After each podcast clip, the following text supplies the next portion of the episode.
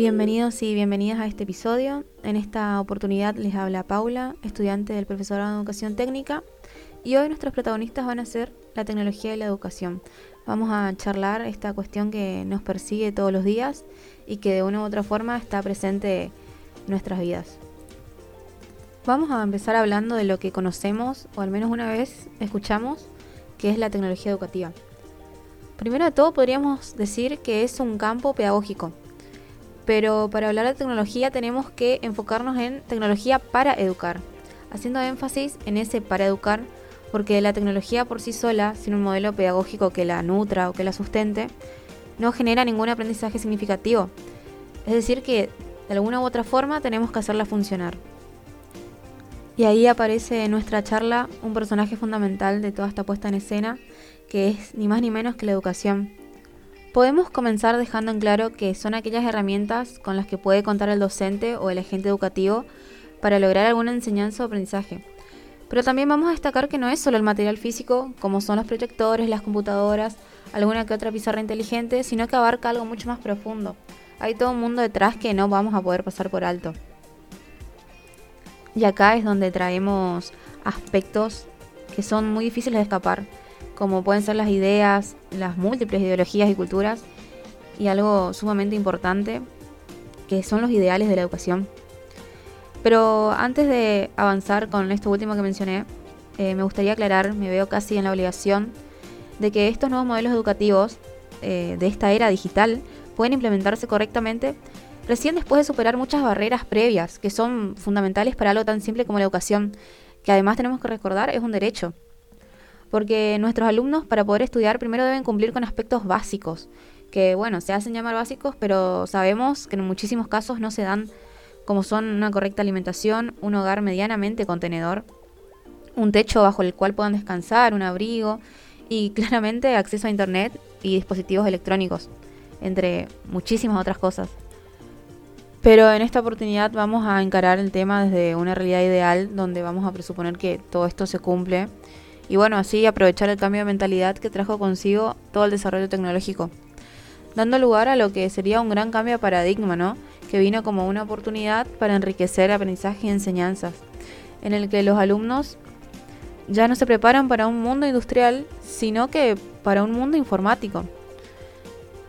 Hablemos de que las escuelas tienen que ir dejando atrás los viejos paradigmas donde se busca preparar a las personas para un mundo que podríamos decir y confirmar está dejando de existir o al menos está en un constante cambio. Pero ¿por qué es tan importante que hablemos de estos cambios? Me parece que hay cuestiones que se deben ir rompiendo, como son el mito de tener que asistir al aula, sentarse uno detrás del otro en fila, sacar una hoja en blanco y pasarse la hora entera anotando conceptos que el docente solo recita hasta que por fin suena el timbre de salida. Además sabemos que son infinitas las opciones que tenemos para trabajar en las aulas, como pueden ser aulas virtuales, el infinito acceso al material multimedia como videos o páginas, blogs. También tenemos pizarras digitales. E inclusive las redes sociales también, ¿por qué no aprovecharlas y darle un giro donde el niño aprenda divirtiéndose y creando algo por él mismo, manejando algo que en lo que ellos ya son buenísimos?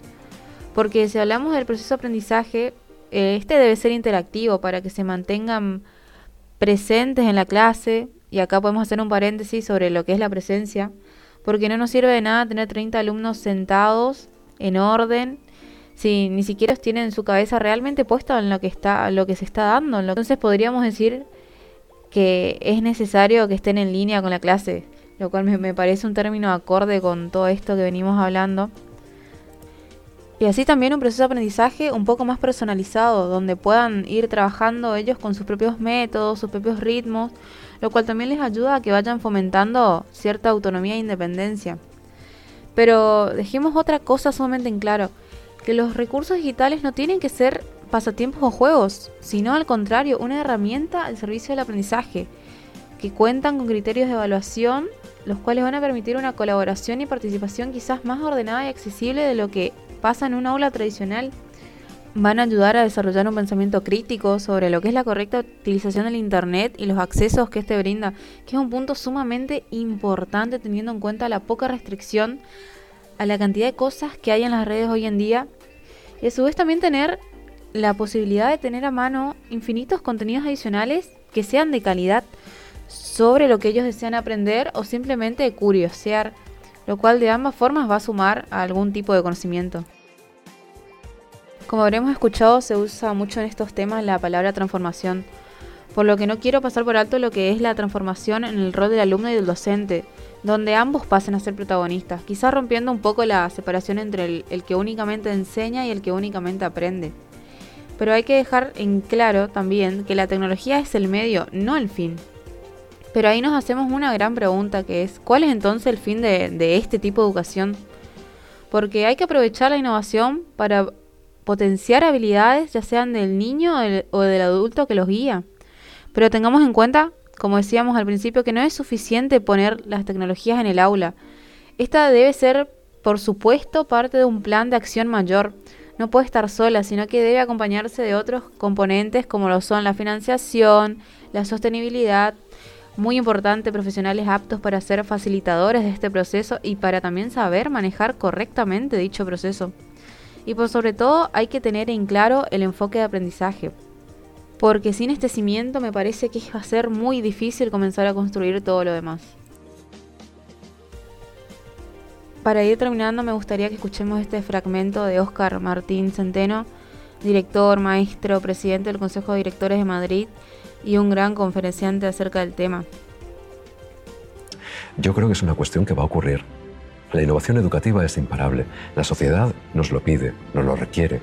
Tenemos que preparar adecuadamente a nuestros niños y niñas. Y nosotros lo que le tenemos que pedir también como centros educativos a la Administración es tiempo y recursos para poder acompañar el enorme esfuerzo que ya están empezando a hacer los docentes. Lo que nos menciona creo que resume bastante sobre esta necesidad llamada innovación educativa donde todas las herramientas tecnológicas pueden potenciar y acercarnos cada vez a este modelo ideal de educación que tanto nos gustaría y que básicamente se, se nos exige, la actualidad nos exige adaptarnos a estos nuevos métodos. Así que después de todo lo hablado anteriormente, me gustaría dar las gracias a todo aquel que llegó hasta acá. Y por último, dejar a todos, dejarme a mí misma también un planteo para que lo vayamos revisando a diario, que es que se habla mucho de construir modelos educativos, de nuevas realidades, pero lo primero de todo que tenemos que preguntarnos es qué aulas necesitamos y sobre todo qué y a quiénes debemos tener en estas aulas. Porque nosotros tenemos la certeza de que nuestros estudiantes están preparados para el futuro, no hay duda, pero la gran pregunta es, nosotros como maestros guías y totalmente responsables de todo este cambio, ¿también lo estamos?